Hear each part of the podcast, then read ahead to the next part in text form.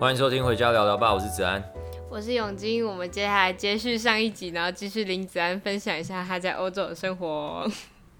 好，那呃上一集结束的时候有跟大家说要讲一个展览的东西嘛，那这就讲到我一开始的时候就一直知道有一个很厉害的东西，就是荷兰的博物馆卡。那因为荷兰有非常多的名画家嘛，然后他们在艺术啊、建筑设计的领域也都非常有成就，所以他们有非常多的 museum。那这些 museum 其实，嗯，有非常多不一样，就是不同的 museum。那这件事情我们等下介绍。那反正它就有一个 museum card，然后有那个 museum card 之后，你就可以去全荷兰四百五十家的博物馆。然后大家也说那张是，对对对，四百五十家其实超级多，然后它只要六十几块欧元吧。然后在这边。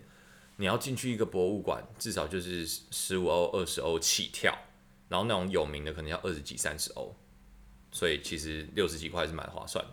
然后我那一天就去了一个，啊，我就是要先去，就我一直要办那张博物馆卡，然后我要线上办的时候，他就一直不给我办，然后我想说好算，那我就实体办，那我实体办就是拿一个临时卡回来，再把那个临时卡号码输进去线上，我就可以办。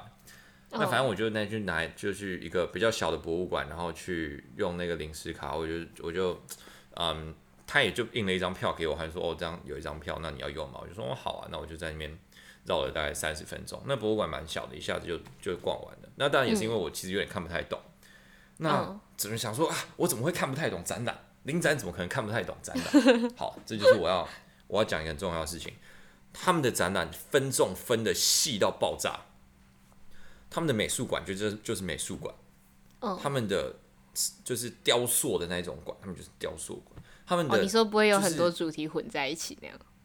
对。然后我去的那个地方，shout out 萧国成，它是一个建筑设计、生活形态设计的一个 美术馆。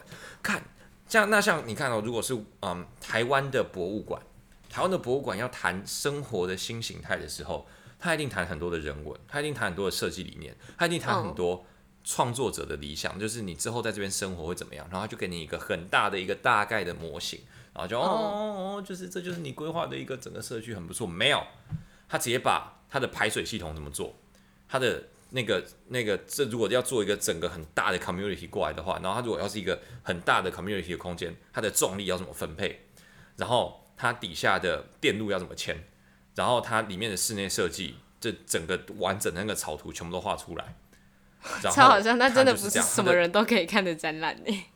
对对对对对，然后他就超级无敌细致，然后细到我真的真的看不懂，就是他全部都是英文，但是我完全任何东西都看不懂。就他就算是中文，我觉得我也看不太懂的那一种，就超级难。然后我就当下我就一边看这些东西，然后我就一边在想，那博物馆这件事情，到底我们要服务的对象是什么？因为像台湾，我们常常在谈的东西就是我们要让怎么啊国民的美学素质提升啊，然后我们要让大家都可以更贴近艺术啊。然后如果像干台湾做这种展，你可以看到就是新闻标题就在想说哦某某博物馆取高和挂什么什么，大家市民跨龙博什么之类的，就是会出现这种东西。但是他们就没有在管这件事情，他们的博物馆就是为了学术，为了。建筑本身为了设计本身来服务的，他们就是让大师在交流，让学生可以看到大师的作品在用的。然后就是它就是一个两个很极端、很不一样的思维，所以我觉得虽然说我完全看不懂那个展览，但是这是我新想到的、新想到的东西啊。但这件事情还蛮有趣的，因为就像你讲，他们是这样子的经营模式的话，他们的博物馆还是可以都活得下去。然后像你说的，还有四百多家你可以去逛，然后可能每一个博物馆都是这样子的状况，那就还蛮有趣的。因为他们在荷兰，他们就可以好好的活下去，但是在台湾很明显，这种馆会倒，他们应该会爆，他们应该会死，也可能是因为。对啊，这边的人会去逛博物馆人口基数可能就稍微比较多吧。然后就是不懂的人可能也会想要进去晃晃，这可能也是一个点。就是台湾不懂的人，你可能就哦龙跨龙博，然后你就不会进去这样。所以不懂的人进去晃晃，这可能也是一个点。但反正就是我觉得他们在做分众这件事情真的很酷。就是像我自己，我自己比较熟的艺术，比如说喜剧好了，喜剧我们在台湾就也在谈分众，就是有很多不一样的喜剧形式啊。然后如果你没有办法接受太强烈，那就不要来。这样子，但我在博我们在博物馆可能好像很少在看这件事情，可能是因为博物馆是公家机关的，然后我们觉得政府公众的资源就应该用在每一个国民身上，每一个国民都应该要平等的能够使用这些资源。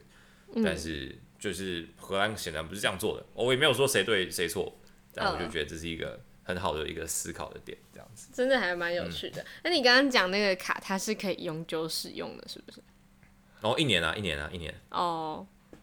永久使用他们太贵了吧？干六六十几块，然后对我刚刚想说，如果六十几块，然后你可以永久使用的话，你这一生在荷兰就值了。多少多少多少，一年啊，一年一年。那还蛮酷的。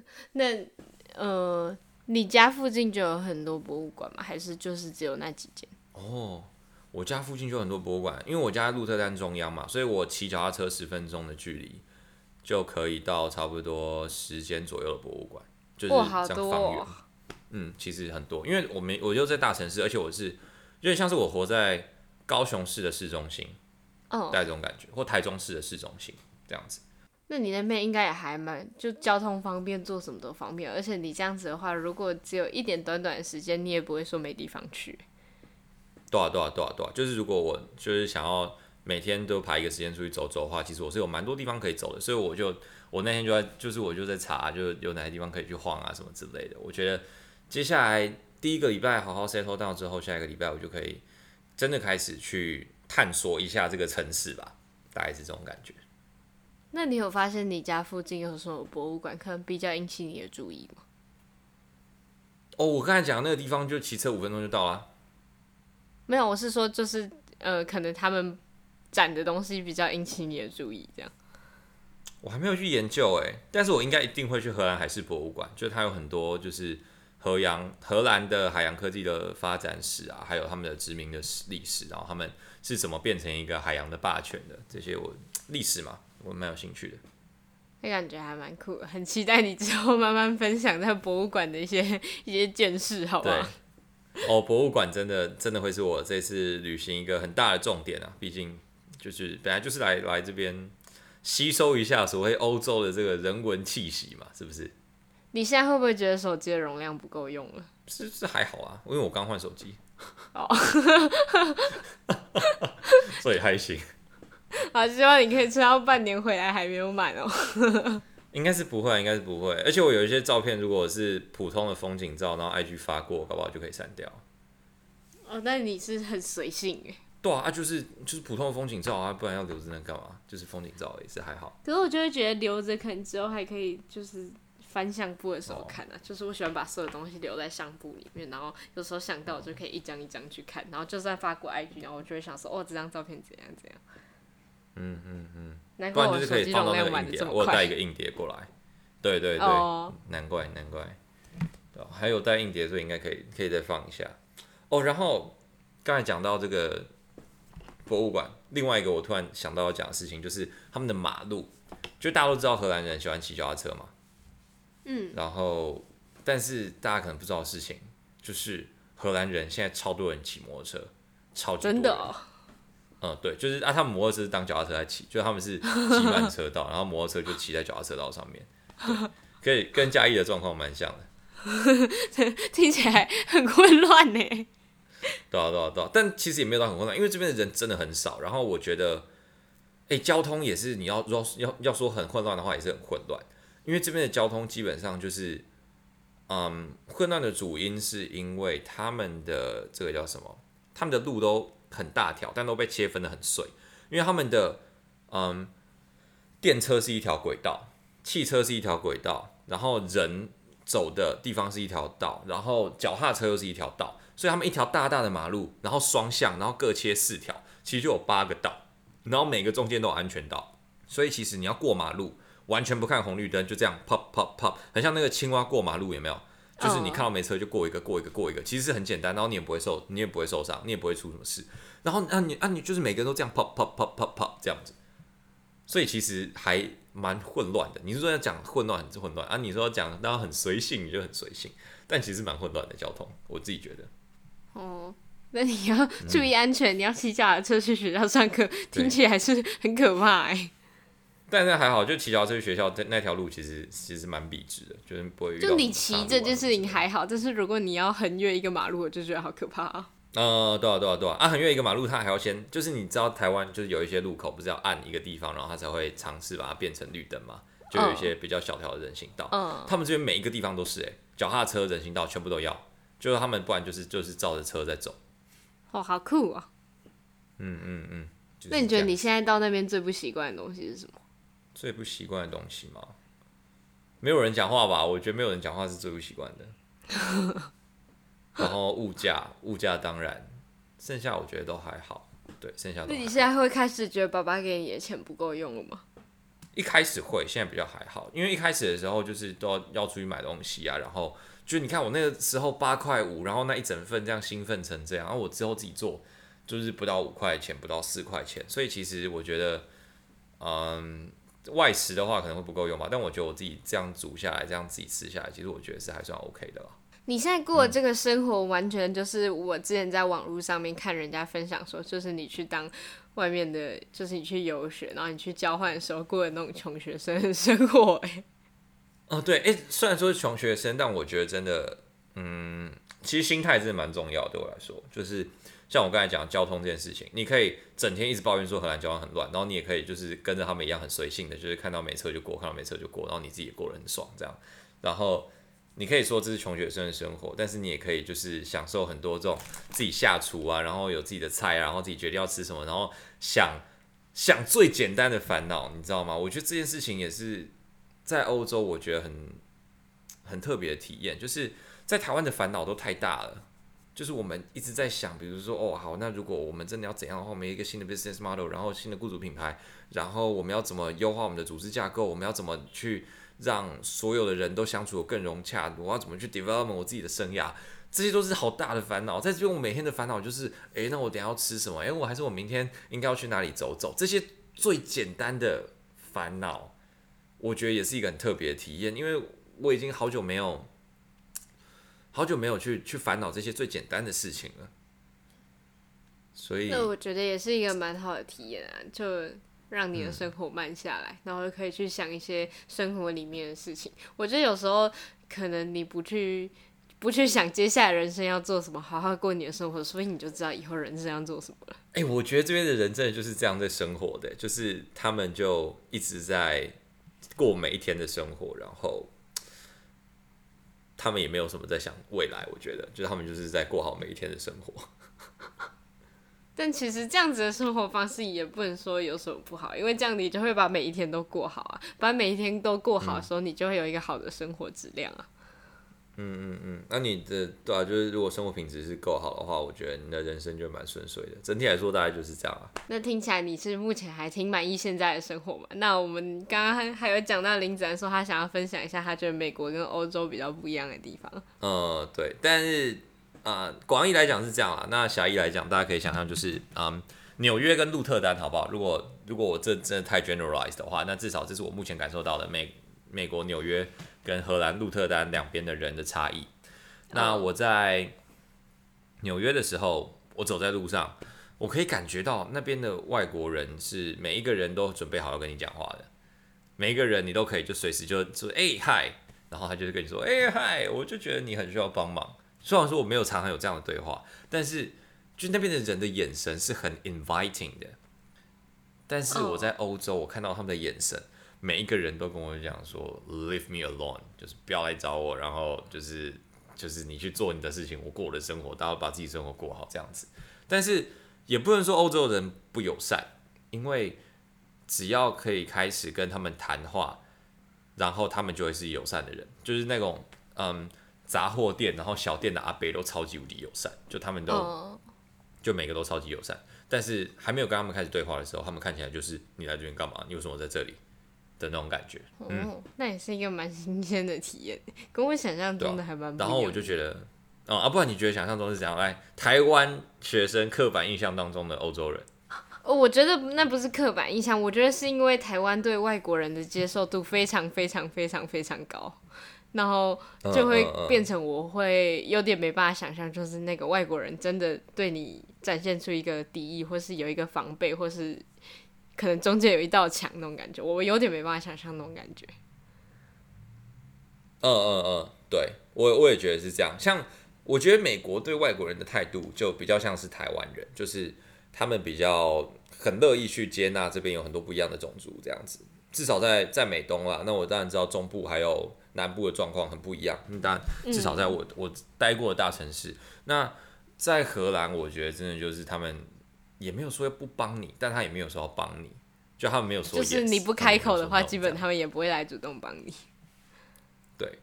那我们看到一个外国人在那边很很焦急的时候，我们就会一直看他说：“哎、欸，他是不是感觉好像需要帮忙这样子？”尤其是台湾人就会直接走过去问他说：“你要帮忙吗？”对对对对对对对对对啊，在这边就没有人会这样帮你。然后我在那边看菜单看半天，也没有人 offer 我 English menu。然后我就在那边拿 Google 翻译在那边扫半天。哦哦，真的哦，那、就是啊、他们那边都会有提供英文的英文的吗？还是？还是你也没问，所以你也不知道。就是除非他们有，嗯，哎、欸，但其实真的很少。就是甚至有一些是 digital 的东西，然后你还是要用手机出来扫，你才看得懂他在讲什么。其实可是哎、欸，那是真的少了，你都可以知道他在讲什么吗？还是会有一些可能少了你也不太哦，你要转讲什么？就是 Google Translate 它的概，它的 AI 的算法是它不会直接把荷兰文转成中文。它会把荷兰文转成英文，再转成中文，所以它的那它所有的算法都是这样，它的中心就是英文，所以你要扫的话，你是要扫 Dutch 转 English，这样你才看得懂。你把它转成中文，你看不懂。哦哦，可是因为转两次翻译转两次，通常就会出问题了。对啊对啊对啊，所以你就让它转一次，然后转一次你就大概可以知道，而且很多都是因为它的 UI 设计就是一个单字一个单字嘛，所以你大概就哦 OK 好，那你就可以点这样。那就是大概看得懂它是什么东西，但你应该不知道确切上来会是什么东西吧？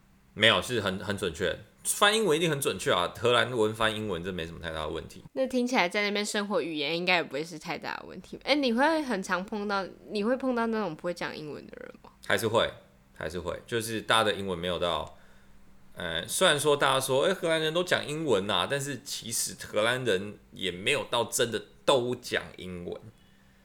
那你有遇到那种没办法沟通的时候吗？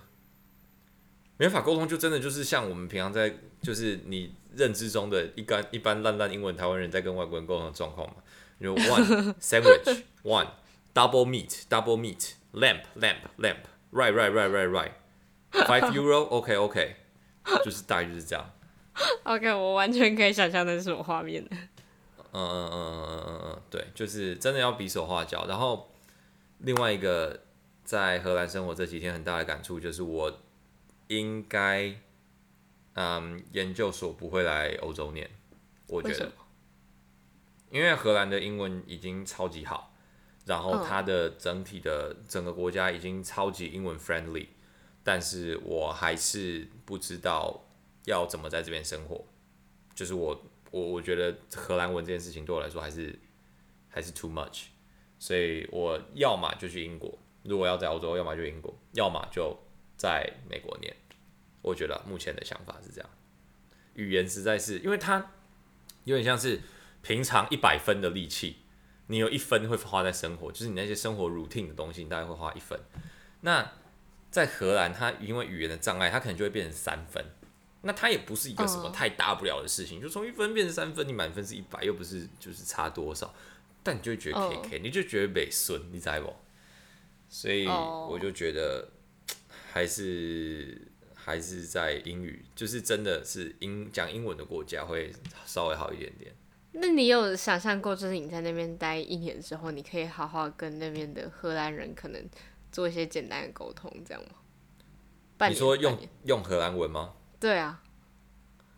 哎、欸，我有在离开，就是我在离开台湾之前，我去看一个 YouTube 影片，然后他就说，如果你不是一个荷兰人，然后你不太会讲荷兰文的话，他们宁愿你不要讲。哦，真的哦？就是因为荷兰文不是一个特别，对，荷兰文不是一个特别简单的语言，所以他就想说，那你不要讲算了，我就跟你讲英文这样。好，蛮好笑的，实在没有想到会是这样子的结果。所以我就想说，那就那就讲英文吧。但说不定你在那边待半年之后，你就会改变你的想法，你说不定就觉得欧洲是一个很有趣的地方。可能吧，可能吧，希望是这样啊，希望是这样。我们现在这边有记录，那等半年之后，我们再来看看你新的想法。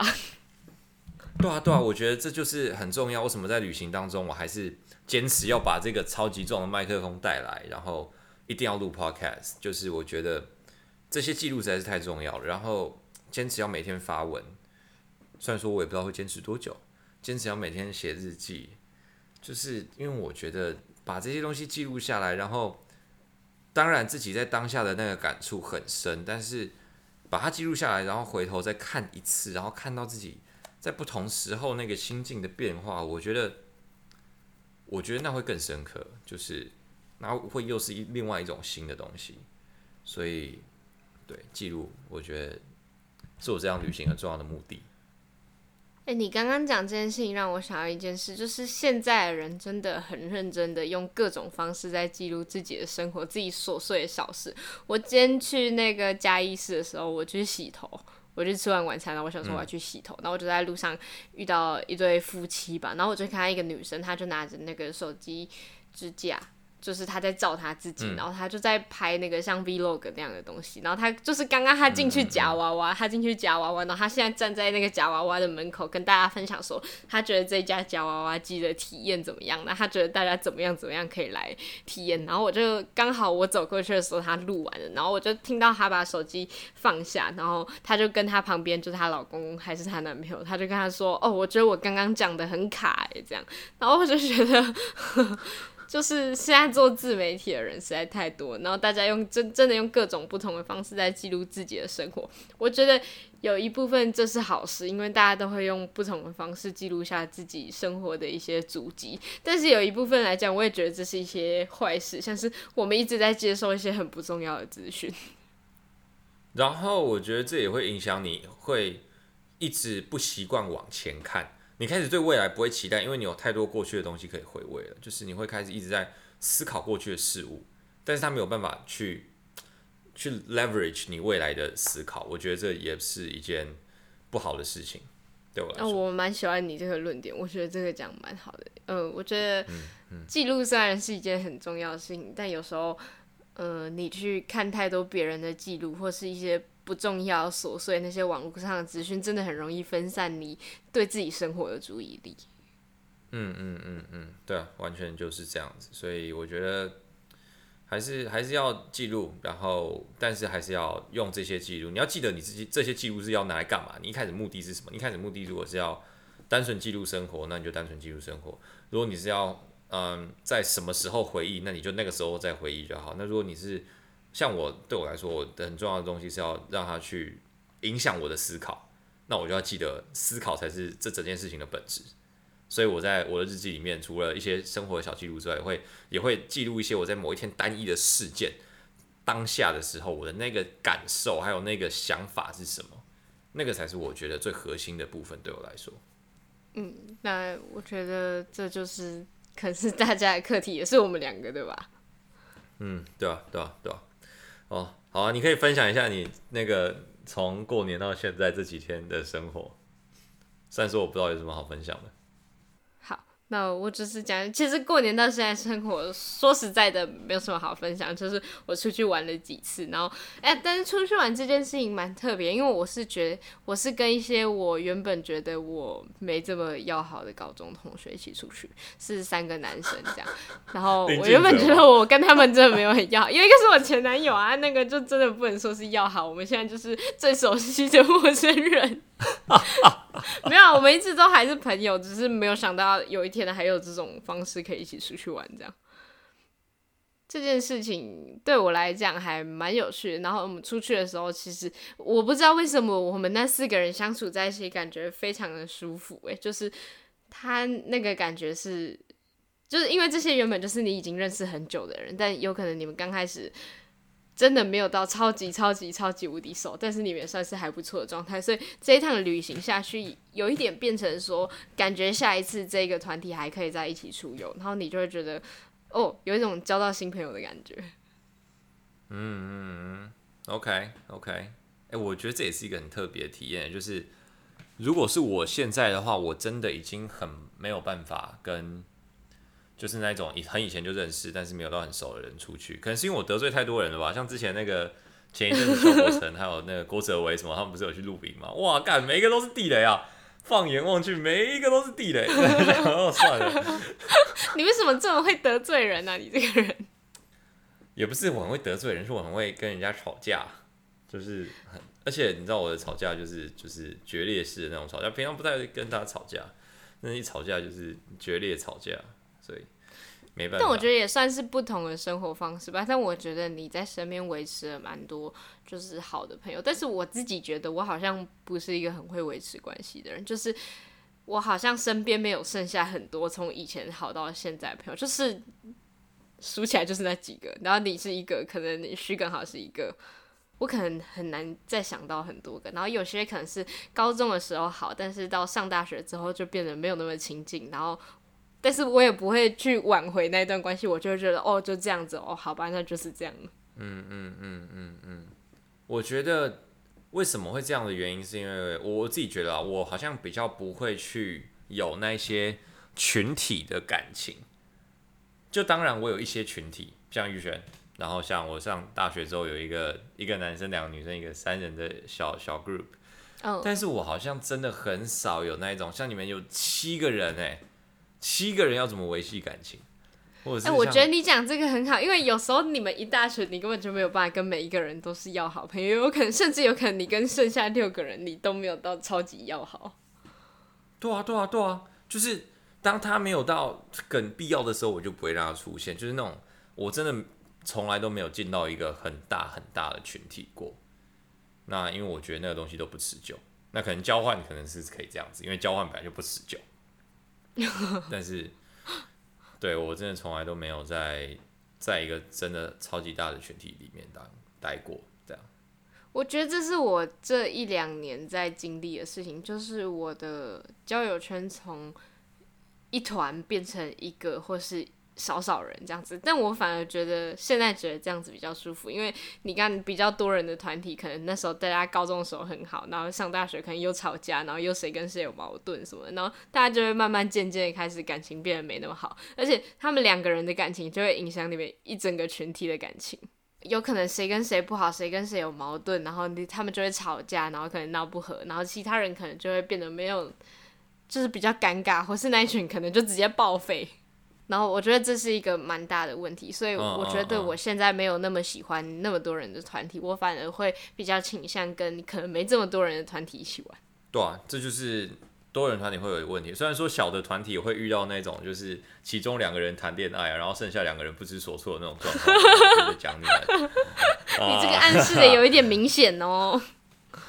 对对对，但是整体来说，我觉得只要是小的团体，嗯，就比较比较少会发生这种事情啊，就大家比较不用选边站什么之类的，所以。而且小的团体其实造成改变的时候，反而不会影响到这么多的东西，因为你像你看，如果我们七个人，然后其中两个人出问题，然后这个影响到那个，这个影响到那个，到最后就会变成你一个人跟其他六个人都有问题。嗯嗯嗯，对，而且。就会就比如说那种比较大的团体，你们的感情通常是透过聚会决定的。那聚会这件事情如果没有办法持续的话，那这个团体很容易就散掉。那小的人小的团体聚会其实就稍相对容易一点点。但是我自己觉得我是我是适合待在团体里面生活的人，就是我是 OK，大家如果要一直聚会，我是可以一直出去，然后我可以跟大家，我可以跟一群人聊很深的东西。但是我会，我现在发现就是大部分人没有办法讲，就是他们会觉得群体的聚会就是群体的聚会，他们会觉得你把某一些话题拿出来讲很尴尬。像我有一些大学朋友，他们可能会跟我讲说，哦。你他会去跟我说，呃，我直接把这件事情拿拿出来讲，他觉得很酷，但我会觉得那就是跟朋友的互动，一个聊天这样。